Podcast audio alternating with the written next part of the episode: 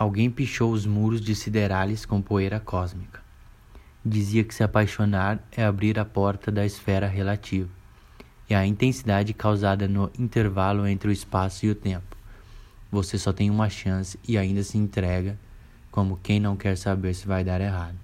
Porque, convenhamos, precisamos odiar, aceitar a dor, ainda que não saibamos de nada, é o entendimento de quando soltar as mãos e flutuar no absoluto.